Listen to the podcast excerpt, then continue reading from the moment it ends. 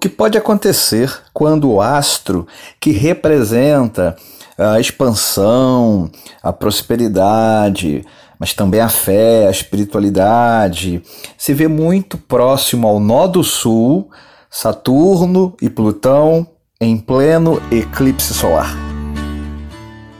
Astrologia em Essência, o seu podcast de astrologia. Pois é, foi o que aconteceu com o planeta Júpiter na madrugada de hoje dia 26 de dezembro, às 2h13 da manhã, mais ou menos, horário de Brasília, quando em mais uma lua nova, que se deu muito próxima ao nó do sul da lua, ao eixo nodal, né?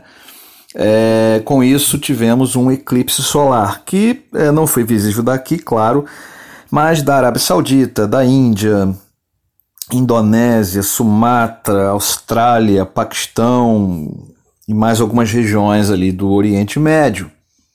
Agora, o fato dele não ter sido visível daqui não quer dizer que a gente não possa é, é, esperar por alguns efeitos. É claro que nessas regiões onde ele foi visível, né, inclusive, infelizmente, há um risco, sempre há, né, os eclipses mexem né, com a parte das placas tectônicas, né, há sempre um risco de um, terremotos, tsunamis, enfim, esperamos que não.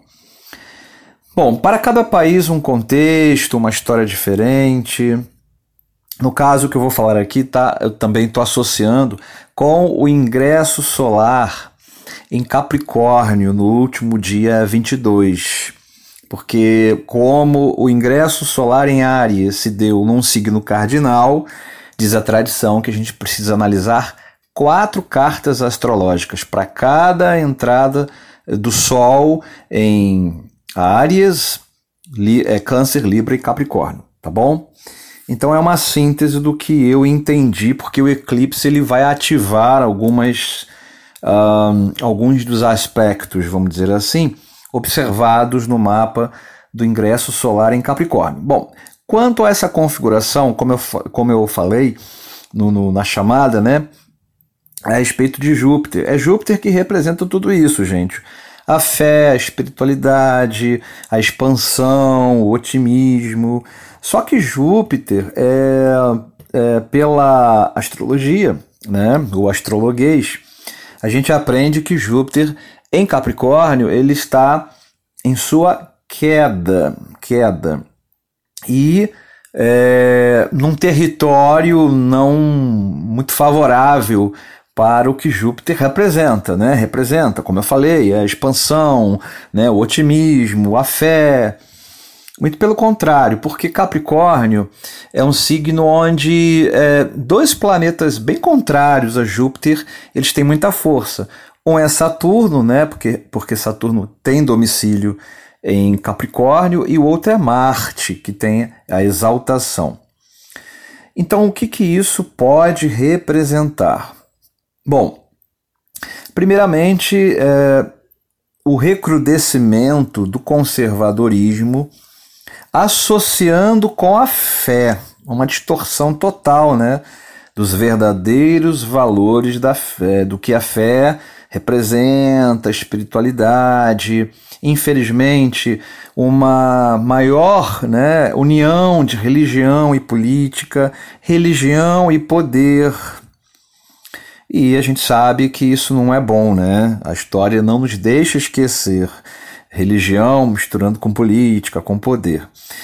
Veremos provavelmente mais religiosos metidos em escândalos e envolvidos é, em, em, em, em, problemas né, de ordem é, moral, né?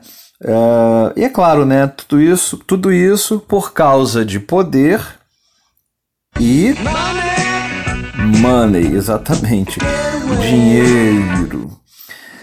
Júpiter, como ele representa a fé e está numa situação bem tensa nesse eclipse, né?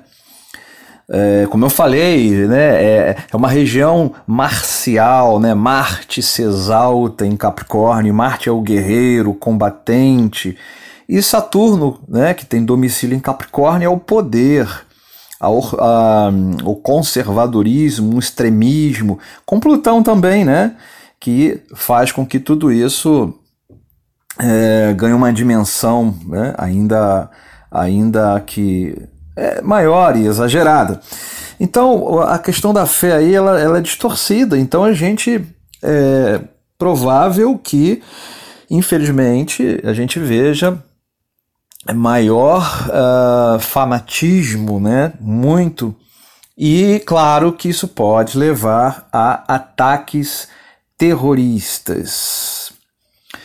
O outro significado também de Júpiter, Júpiter está associado à prosperidade, só que em Capricórnio a expansão natural de Júpiter não tem essa força toda, né? Não, muito pelo contrário. Então não seria exagero dizer que a gente pode ter, pode experimentar aí uma crise financeira uh, maior em 2020. Lembrando que quando Júpiter passou pela última vez em Capricórnio foi em 2008, é, quando houve a, a, crise nos Estados Unidos, né, que abalou o mundo todo, 2008. É, ou seja, há 12 anos atrás, né, a, contar de 2020, porque Júpiter, ele, ele, o ciclo dele é de 12 em 12, então ele volta a Capricórnio. Né? Pois é.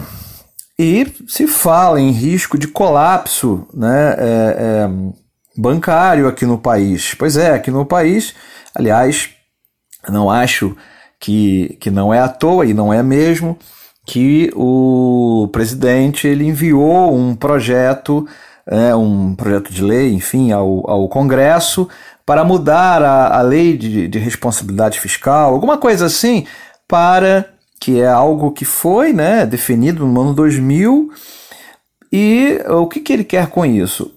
Poder utilizar do dinheiro público para salvar bancos à beira de uma falência. Por que será? À toa é o que não é, ou seja, as previsões não são as melhores possíveis para a área financeira. E um outro lado muito triste de tudo isso também é um aumento, deverá haver um aumento significativo de depressão, né, casos de depressão e, infelizmente, de suicídio. Porque absorvidos, né, muitos estarão na certeza de que o mais importante é o ter e não o ser. Bom, pessoal, eu gostaria de dar boas notícias, né? Mas infelizmente não foi possível. Mas é na adversidade que a gente cresce, não é mesmo? No mais, é trabalho árduo, perseverança e mantermos acesa a chama da fé, né? Ah, na certeza de dias melhores. Fico por aqui, eu sou Haroldo Mendonça. Bom, eu não vou de desejar um feliz ano novo não, porque o feliz o ano novo astrológico é, é em março, tá? Mas é sério, o ano novo astrológico é em março, quando o Sol ingressa em Ares. Mas vamos lá, né? Bom, um feliz ano novo, muita paz, muita harmonia, um beijo no coração e até. Astrologia em Essência, o seu podcast de astrologia